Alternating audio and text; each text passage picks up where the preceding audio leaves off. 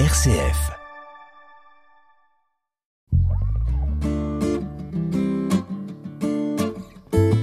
À la croisée des religions sur une RCF Belgique.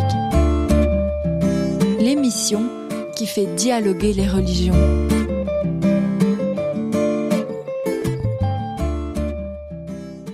Bien voilà, bonjour à tous nos auditeurs qui nous rejoignent dans cette émission à la croisée des religions. Aujourd'hui, nous allons faire un tour eh bien, du côté de l'homilétique. Qu'est-ce que c'est l'homilétique? Justement, un terme qui est peut-être compliqué pour vous à comprendre, chers auditeurs, mais ça ne fait rien puisque, eh bien, aujourd'hui, nous avons un spécialiste de ce sujet, le pasteur euh, Marc-Frédéric euh, Muller. Bonjour. Bonjour. Alors, euh, nous sommes en visio parce que, ben oui, vous êtes en fait euh, pasteur au service de l'Union des églises d'Alsace et de Lorraine. Autrement dit, vous êtes de ce coin-là, vous êtes membre de l'église euh, luthérienne et par ailleurs, vous enseignez à la faculté universitaire de théologie protestante de Bruxelles. Pour rappeler que c'est la seule institution en fait reconnue dans notre pays, en Belgique, pour dispenser l'enseignement universitaire en théologie protestante. Une de ses principales missions est la, formation des pasteurs, mais pas que. Alors, monsieur le pasteur, j'ai envie de vous poser une question. Euh, quand on parle d'homilétique, euh, peut-être que ça sonne un petit peu barbare pour nos auditeurs. Est-ce que c'est un terme facile à comprendre? C'est un terme, un terme académique aujourd'hui, homilétique euh, ou ecclésial, mais qui fait partie, on peut dire, du jargon de ces institutions et qui n'est pas le langage utilisé habituellement par les membres des communautés chrétiennes, qui sont pourtant habitués à entendre régulièrement euh, que ce soit un, pasteur ou pour l'Église catholique un prêtre prêcher. Et donc, euh, que fait euh, le pasteur ou le, le, prédicateur, la prédicatrice ou un prêtre? Ils prêchent et donc ils font ce qu'on appelle une prédication, une homélie, un sermon, il y a tout un, toute, une série de, termes qui désignent en fait la même chose. Euh, c'est ce moment où, euh, une personne va donc euh, prononcer, proclamer une parole de la part de Dieu, et euh, cette parole est adressée à l'assemblée. Et c'est ça précisément qu'enseigne l'homilétique. L'homilétique, c'est essayer de, comprendre en quoi consiste cet exercice, que, quelle est sa signification, et comment il peut être pratiqué. Donc il y a une réflexion théologique globale sur ce que prêcher veut dire. Et puis il y a une approche euh, très pratique de savoir finalement comment on prêche. Est-ce qu'on peut dire qu'en fait c'est un lien étroit entre le spirituel et la com? Alors oui, c'est, enfin on pourrait on pourrait poser les, la question de avec finalement une approche assez assez contemporaine quoi, hein, cette question de de la communication. Alors il y a euh, je pourrais vous prendre un exemple pour vous dire que euh, cette, cette, réflexion entre euh, la communication et la dimension spirituelle, elle se pose depuis euh, depuis toujours pratiquement, c'est-à-dire depuis l'Antiquité en tout cas, l'Antiquité chrétienne. Quelqu'un d'aussi important que un père de l'Église qui s'appelle Saint Augustin, Augustin d'Hippone, se trouve avoir été avant d'avoir été un théologien, avant même d'avoir été chrétien, c'était un rhéteur. Et en tant que rhéteur, il avait, comme, euh, comme l'avait appris, été formé à euh, la rédaction de discours, des discours publics euh, qui pouvaient avoir lieu dans des circonstances différentes pour des pour des, responsables, des autorités. Hein, par exemple, un gouverneur est appelé à, ou un empereur est appelé à prononcer une parole publique. Ça pourrait être, par exemple, un, un panégyrique à l'occasion d'un décès. Ça pourrait être un peu comme nos chefs d'État qui aujourd'hui prononcent des discours très officiels, et souvent, il y a derrière la personne, il y a une plume. Il y a quelqu'un qui, qui, qui, sait écrire et qui le fait, et c'est pas toujours, voire peut-être même rarement, celui qui dit le discours qu'il a écrit. Eh bien, donc, Augustin était un rhéteur, c'était son métier. Précisément, le rhéteur, c'est quelqu'un qui manie l'art de l'éloquence. Et donc, euh, finalement, euh, le rhéteur, c'est celui qui se sert de la parole dans un but qui est euh, un but euh, des intérêts qui sont peut-être ceux du pouvoir en place, d'un pouvoir. Hein. Et Augustin disait, au départ, je me servais de la parole, et quand je suis devenu chrétien, et surtout quand je suis devenu euh, serviteur de, de l'Évangile, ministre de la parole de Dieu, eh bien, je servais la parole. Donc d'abord, je me suis servi de la parole en tant que rhéteur, et devenu finalement euh, pasteur, eh bien, mon rôle était de servir la parole. Vous voyez, ce renversement est très intéressant parce que il signifie qu'il y a bien une dimension de communication dans l'acte de prêcher, mais la communication en aucune manière ne doit devenir finalement euh, un but en soi. Elle doit permettre quelque chose de plus important qui est euh, faire entendre la parole de Dieu. Et donc c'est un moyen. Donc c'est un moyen et on pourra toujours finalement euh, justement relever que dans, dans l'acte de discourir, quand on insiste beaucoup sur la rhétorique, ben, la rhétorique aurait peut avoir tendance à, à se substituer. L'effet rhétorique, hein, l'effet de style, pourrait avoir tendance à se substituer au contenu, à la chose qu'on veut dire. La manière de dire va être va devenir plus importante que ce qu'on veut dire. Et euh, on a été tellement marqué par cette crainte euh, qu'au XIXe siècle, euh, la rhétorique était devenue vraiment fondamentale dans la prédication, dans la formation de la prédication, qu'au XXe siècle, on a, pour ainsi dire, euh, exclu l'enseignement rhétorique de l'enseignement homilétique. C'est assez significatif. Alors, ce vocable d'homilétique, en fait, il se, voilà, il se conceptualise dans un livre, notamment au XVIe siècle, qui s'appelle De la manière de formuler le discours sacré. C'était un texte d'Andreas Hyperius. Alors, euh, au départ, euh, euh, à, partir du XVIIe siècle, qui enseigne l'homilétique dans le monde protestant? Est-ce que c'est dès le départ une voilà une, une discipline qui va être enseignée de façon importante, ou bien c'est petit à petit un petit peu chacun avec sa manière de faire, ou dès le départ il y a une manière structurée? Il y a, il y a je dirais là encore depuis l'Antiquité, il y a une préoccupation de former les personnes qui sont appelées à euh, porter, euh, à porter la parole, à l'annoncer, à la proclamer. Mais évidemment, euh, faut bien se dire que, par exemple, le fait d'assister à la messe hein, au Moyen Âge, c'est quelque comme, comme, étant finalement une pratique ordinaire, normale. Si elle est très largement répandue, en revanche, le fait de prêcher n'est pas quelque chose qui a été une pratique de tout, de tout temps. C'est devenu quelque chose d'important euh, à partir du XIIe, XIIIe siècle, et donc euh, il a fallu habituer les assemblées elles-mêmes à écouter une prédication, ce qui n'était pas nécessairement un usage. D'ailleurs, euh, moi-même, j'essayais un petit peu de comprendre à quel moment finalement la prédication devient un élément presque systématique, sinon pour les protestants obligatoire, dans le culte. Le fait d'avoir une prédication dans le culte. C'est pas quelque chose qui va de soi. La pratique cultuelle liée à euh, des prières, à l'adoration, voire même à l'écoute de l'écriture, c'est une chose. Le fait d'entendre à partir d'un texte biblique une parole qui va finalement être une forme d'actualisation de cette parole, pour faire entendre l'évangile, la bonne nouvelle de Jésus-Christ aujourd'hui, cette, cette réalité-là dans la vie culturelle euh, ne, ne, va, ne va pas de soi. Ça va se mettre en place de façon diverse, parce que dans l'Antiquité, on pourrait très bien avoir finalement une homélie prononcée par un évêque euh, en dehors d'un cadre culturel.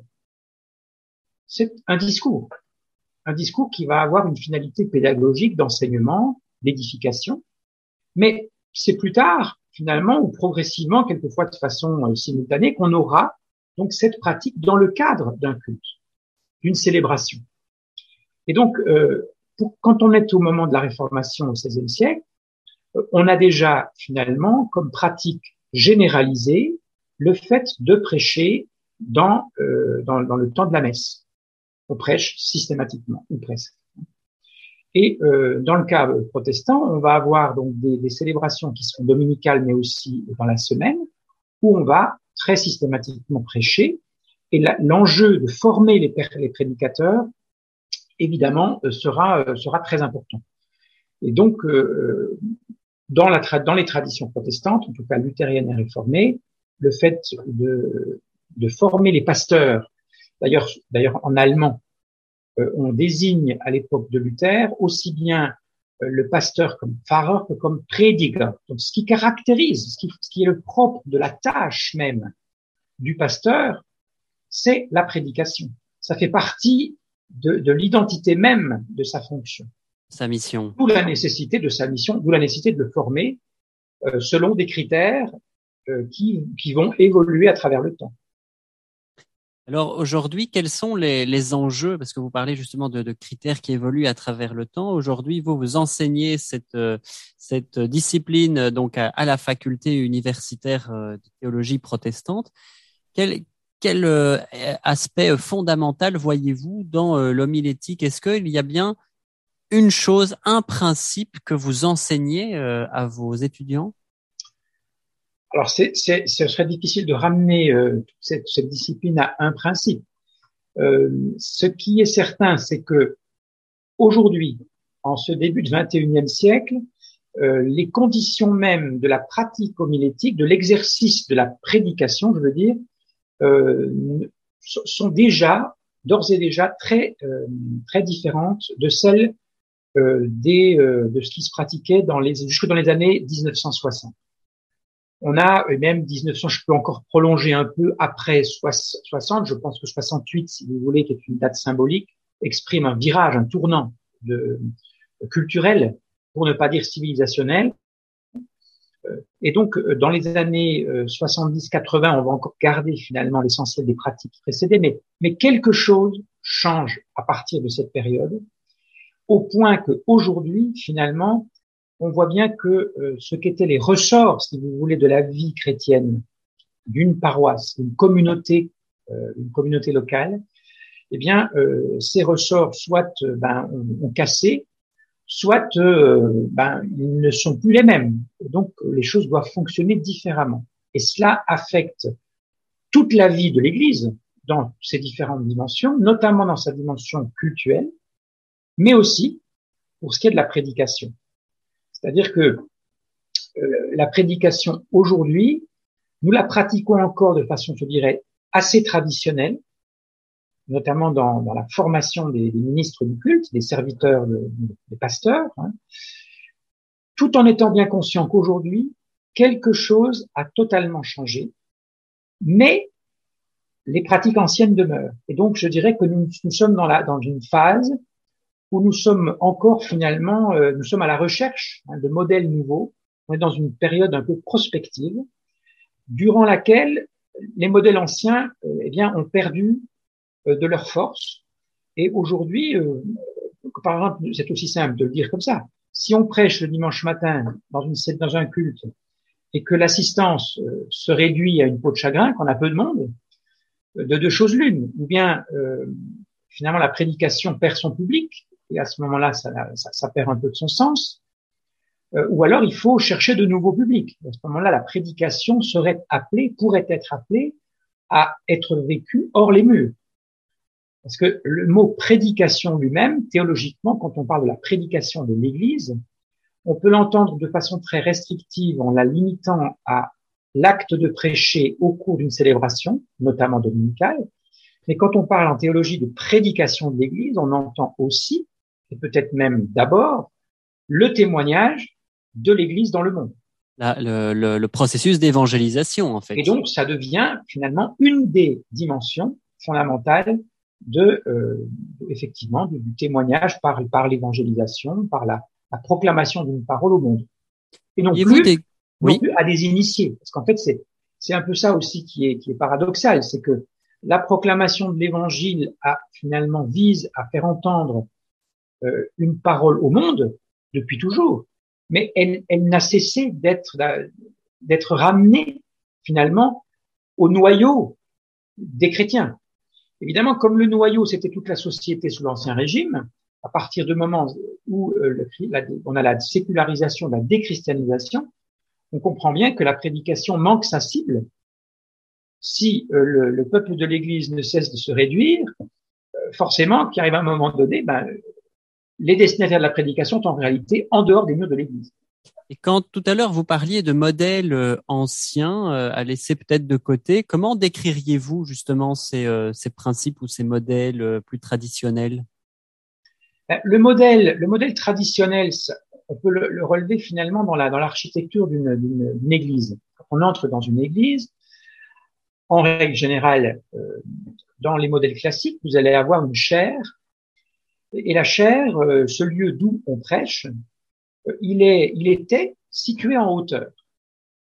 Il était situé en hauteur, le plus souvent, mais dans les églises protestantes, ça peut être au centre, mais dans les églises catholiques avec une nef, en général, c'est de côté, et on va avoir finalement un, comment dire, la chaire, elle pourra être même en pierre, donc elle va être un élément inamovible. Elle reste là de façon, euh, de façon euh, pérenne. Et en hauteur, la parole de Dieu vient d'en haut. Elle a, évidemment, il y a des raisons acoustiques à cela. On se met en hauteur parce que on n'a pas de micro, donc on va s'adresser à une assemblée qui pourrait être constituée de plusieurs centaines de personnes et il faut que la personne la plus éloignée entende ce que dit le prédicateur, d'accord? Mais en réalité, il y a aussi une dimension symbolique, c'est que la parole vient d'en haut et elle descend, elle descend du ciel, j'ai envie de dire, vers l'assemblée. Eh bien, ce modèle classique, cette architecture classique, qui correspond en arrière-plan à une certaine compréhension de, l'événement même de la parole de Dieu, de l'avènement de la parole de Dieu, dans notre réalité contemporaine, a été complètement revue et remise en question. Une parole porté par un, un, pasteur ou une pasteur dans le contexte protestant, euh, les femmes prêchent tout autant que les hommes, une parole humaine, comment peut-elle être parole de Dieu? Il y a une remise en question, si vous voulez, dans, l'imaginaire euh, contemporain, de cette prétention à dire la parole de Dieu à travers une parole humaine. Quelque chose qui ne passe pas bien. Et d'ailleurs, les prédicateurs eux-mêmes euh, peuvent avoir aujourd'hui des scrupules à monter en chair, comme on dit. On monte en chair. Eh bien, on ne monte plus en chair. Ce qui fait que vous allez avoir des lieux de culte où la chair va être désertée. Et cela vaut dans les églises catholiques aussi. Puisqu'on ne monte plus en chair, que fait-on? Ben, on parle, on parle depuis euh, peut-être le cœur ou depuis un pupitre qui va se trouver pratiquement au même niveau ou légèrement surélevé niveau que l'assemblée. Et donc, la parole gagne d'une certaine manière en horizontalité. Elle n'est plus, elle ne tombe plus du ciel, elle, elle, est, elle est horizontale. Mais du coup, si la parole est horizontale, on pourrait dire que euh, y voir une dimension positive, à savoir que l'on valorise l'humanité de Dieu, parce que le prédicateur reste celui qui normalement annonce l'évangile et proclame la parole de Dieu. Euh, sauf que, ben, d'une certaine manière, à humaniser cette parole, on en vient à perdre peut-être ce qu'elle euh, porte euh, de, de, de, Dieu. Sa substance évangélique, en fait. Voilà. Et du coup, qu'est-ce qui va se passer? Eh bien, celui qui prêche pourrait avoir une certaine tendance à, à donner son avis, à donner son opinion, à exprimer ce qu'il pense, à parler de lui évidemment toujours de façon euh, de façon positive, avec l'idée d'édifier l'assemblée, avec l'idée de, de, montrer qu'il y a un lien entre la parole qu'il dit, qu'il porte, et celle qu'il incarne. C'est ça. Voilà. Oui, mais mais sauf que il arrive un moment, eh ben, on fait plus la différence, et même on en vient à dire, ben, ce que le prédicateur ou la prédicatrice est en train de nous dire, c'est son avis. Et, la personne elle-même qui prêche, va finir par penser elle-même que ce qu'elle dit, ce n'est finalement que son avis, que son opinion. Elle en vient, elle, elle risque d'en venir à oublier, eh ben, que c'est pas du tout là pour ça qu'elle est. Elle est là pour faire entendre la parole de Dieu.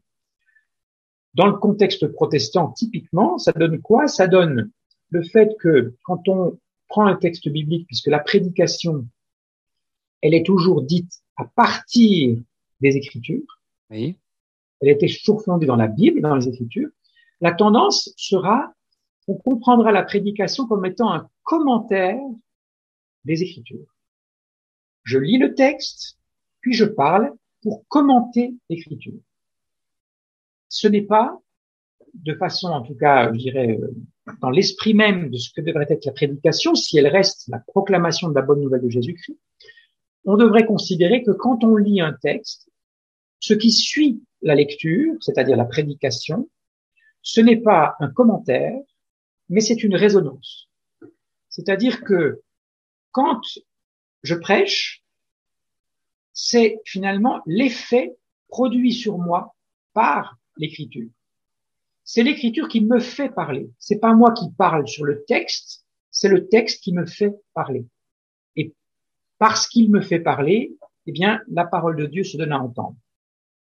Donc, vous voyez, si j'avais à apporter aujourd'hui un principe fondamental, c'est de dire, pour la prédication, elle ne consiste pas à commenter le texte, mais à laisser l'écriture commenter notre vie aujourd'hui. Est-ce que, euh, du coup, cette formation à l'homilétique, vous considérez qu'elle est indispensable à la formation de tout pasteur, ou bien certains pasteurs préfèrent une certaine forme d'improvisation, par exemple?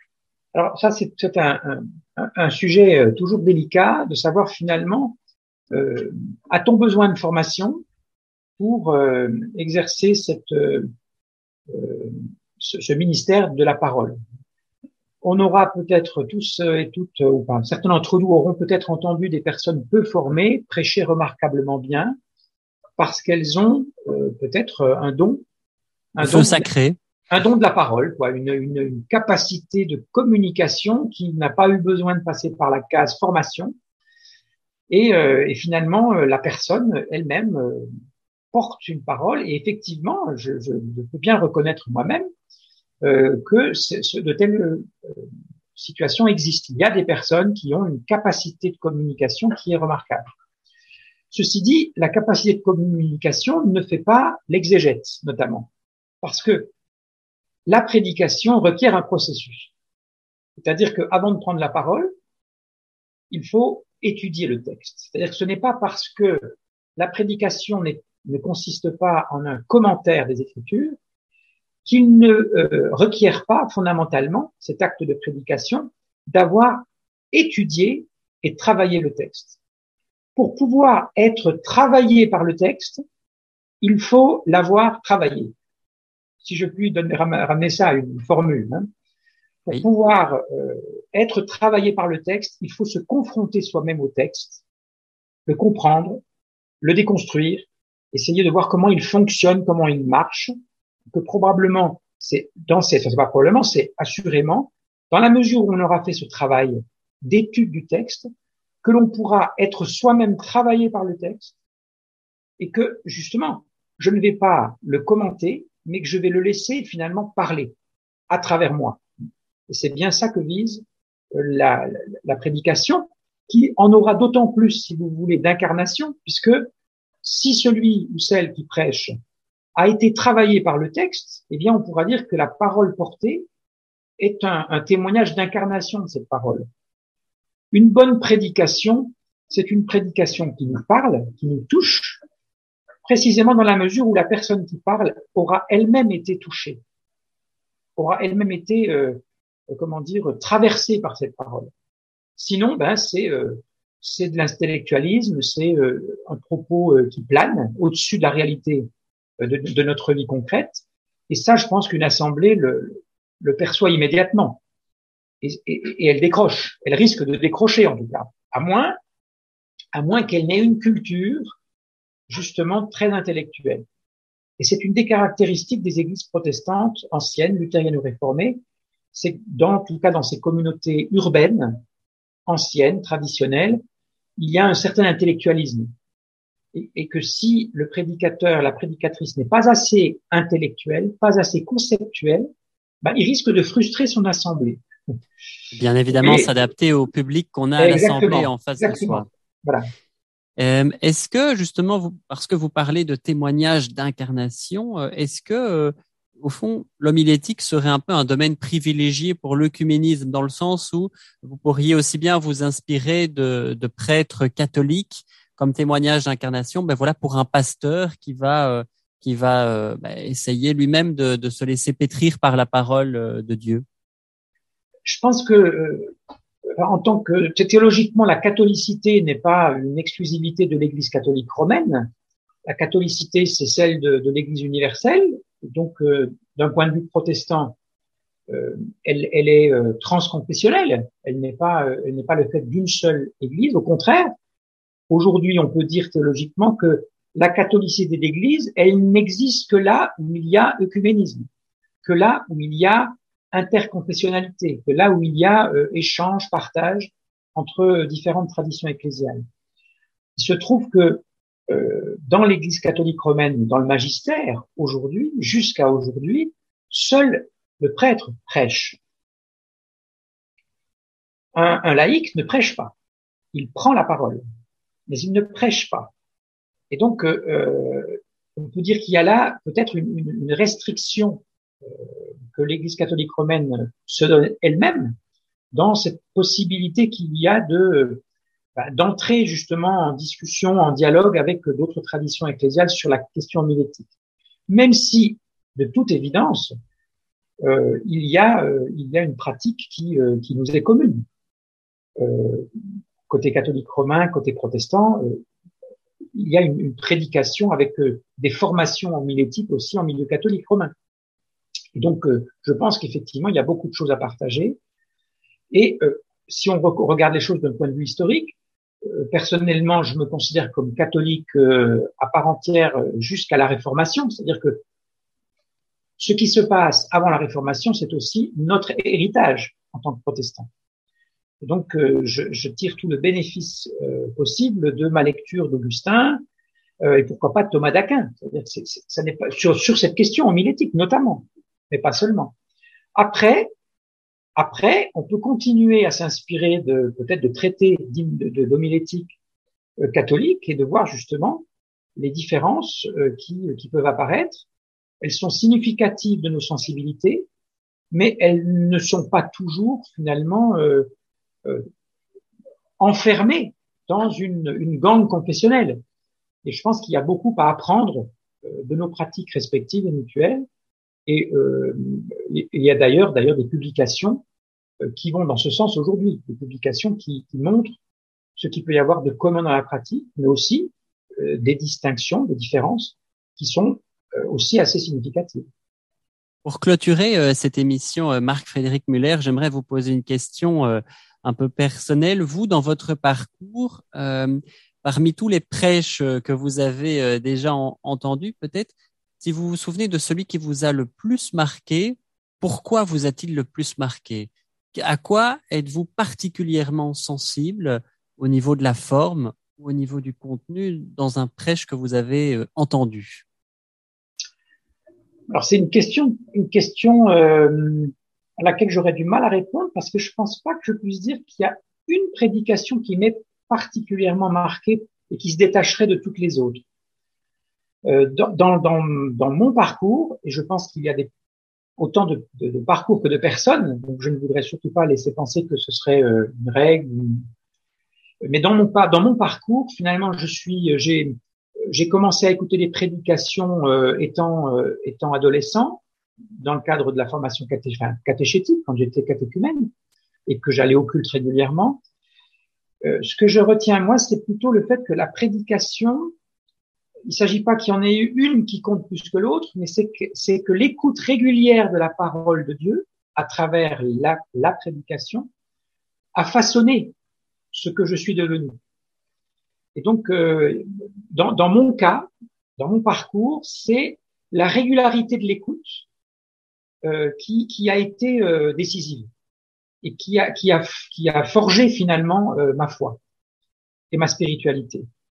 Mais je peux tout à fait imaginer que une personne, pour un culte particulier, pour une, un événement spécifique, ou peut-être pas, qui n'avait rien, qui ne semblait avoir rien de particulier, qu'une personne un jour entend une prédication et que cette parole portée par le prédicateur va le toucher et amener un, un changement dans sa vie je connais des personnes à qui c'est arrivé, donc c'est tout à fait, euh, tout à fait possible.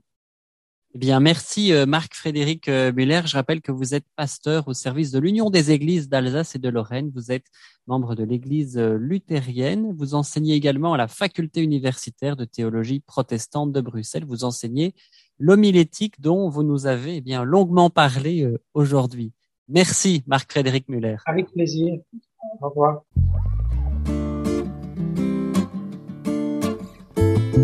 La croisée des religions sur une RCF Belgique. L'émission qui fait dialoguer les religions.